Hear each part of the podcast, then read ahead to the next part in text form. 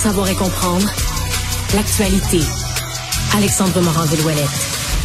Alex, bonjour. Bonjour, Benoît. Alors, le juge Rouleau euh, donne raison au gouvernement? Ouais, dans son volumineux rapport, 2320 pages, s'est dévoilé aujourd'hui. Il donne raison au gouvernement Trudeau d'avoir eu recours à la loi sur les mesures d'urgence. Il dit qu'il arrive à cette conclusion quand même avec réticence, parce qu'il dit que l'État devrait généralement faire face à des situations de crise sans avoir besoin de recourir aux mesures d'urgence, mais il dit qu'il y avait quand même bel et bien une menace à la sécurité nationale, même s'il n'y a pas eu finalement de violence généralisée. Ce qui explique, c'est que la possibilité qu'il y ait eu ou qu'il aurait pu avoir un débordement de violence, entre autres lorsqu'on a retrouvé à Coutts, par exemple, une cache d'armes et de munitions, eh bien, le fait qu'il n'y ait pas eu de violence, ça veut pas dire qu'ils sont pas justifiés d'avoir utilisé quand même la, loi sur les mesures d'urgence. Il dit, entre autres, que les organisateurs du convoi de la liberté avaient eux-mêmes perdu le contrôle avec les camions qui étaient incrustés au centre-ville d'Ottawa, qui constituaient même une menace et bel et bien un risque pour la sécurité des citoyens. Et on avait quand même du côté du cabinet là, de Justin Trudeau des renseignements qui faisaient état d'une escalade de violence verbale au sein des manifestants du convoi pour la liberté. On va rappeler là qu'il y avait un protocole d'entente écrit par Canada Unity, qui était un des principaux euh, organisateurs de ce groupe-là, qui eux voulaient renverser le gouvernement avec l'aide de la gouvernance générale et du Sénat. Il y avait un procès de Nuremberg 2.0. Ça, ça circule toujours là, parmi les complotistes de ce monde, mais qui était une idée flottée partout selon laquelle on pourrait faire des arrestations citoyennes et démettre l'ensemble du gouvernement, les journalistes et les juger sur la grande place publique.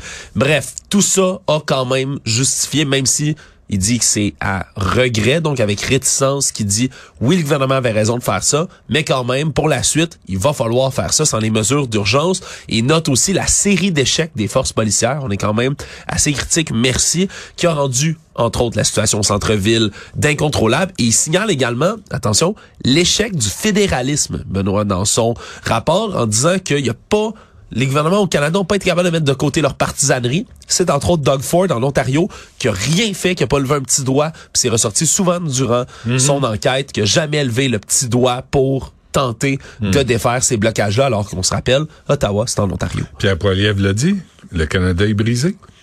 Tu vois? Tout est dans tout. L'échec du fédéralisme, c'est des, c'est des mots mhm. durs quand même de la part du quand Bon, euh, on a parlé euh, quand même la Chine euh, qui aurait interféré dans les élections de 2021. Ouais, documents secrets qui ont été consultés par le Globe and Mail qui le rapporte aujourd'hui, qui viennent du service canadien du renseignement et de sécurité, puis on, on, explique en détail les efforts de Pékin, de la Chine, entre autres dans 11 circonscriptions de la région de Vancouver et de Toronto, où il y a beaucoup de sino-canadiens, donc des citoyens chinois ici maintenant en, au Canada.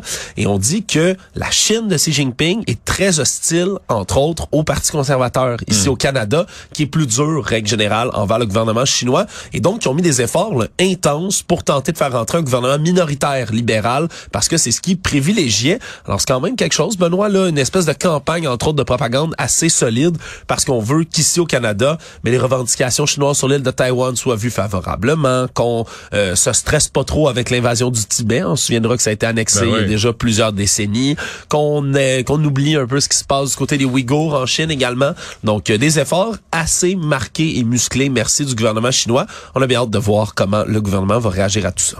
Bon, et Ottawa ouvre la porte à un TGV. Oui, parce que sur la table entre Québec et Toronto, il y avait un TGF, train grande fréquence, ben et là du côté du maire de Québec, Bruno Marchand. Il y en a plus souvent à l'heure ou, ou, par jour, mais ils vont pas plus vite. Non, ils vont pas plus vite, ça reste quand même long, alors qu'un TGV, là, c'est vraiment le train grande vitesse. fly. Ben, entre Québec, là, puis Montréal, c'est même pas 50 minutes. Ben Ça irait très, très vite. Et donc, on a signalé à Ottawa, qui préférait le DGF au départ, qu'on voulait un TGV. Et là, ils ont ouvert la porte en disant que certains segments pourraient être TGV dans le parcours et d'autres TGF. Je sais pas exactement comment ça se fait. Je suis pas un expert en train ni en chemin de fer, Benoît, mais je sais que ça a été bien accueilli quand même la date du côté de Québec et du gouvernement Legault à Québec. Eux autres, évidemment, veulent encore que ce soit un TGV sur toute la ligne. Bon, et euh, cinq, cinq policiers accusés de mort. Ouais, les cinq policiers en fait qui ont passé à tabac ou qui auraient plutôt qui sont accusés de l'avoir fait là, Tyre Nichols, afro-américain de 29 ans qui a été brutalement là, tabassé avant de mourir finalement sur son lit d'hôpital. Ils ont tous indiqué qu'ils plaidaient non coupables aujourd'hui devant les yeux de la mère de Tyre Nichols qui était présente dans la salle d'audience. Cinq policiers qui vont devoir quand même là se justifier beaucoup pendant ce procès-là alors qu'il y a eu des renvois là, de plusieurs plusieurs plusieurs des membres des forces de police de la ville de Memphis après que ce soit cinq policiers noirs Ouais, c'est on, parle pas de Black Lives Matter. On parle vraiment de, brutalité policière, effectivement. Pour ceux qui ont eu le déplaisir d'écouter la vidéo des caméras corporelles, entre autres, puisqu'il a été filmé, c'est absolument ahurissant. Je, je, manque de mots, Benoît, là, pour euh, détailler tous tous les sévices qu'on a fait subir à Tyre Nichols avant que celui-ci décède, malheureusement. Alexandre, merci. Salut.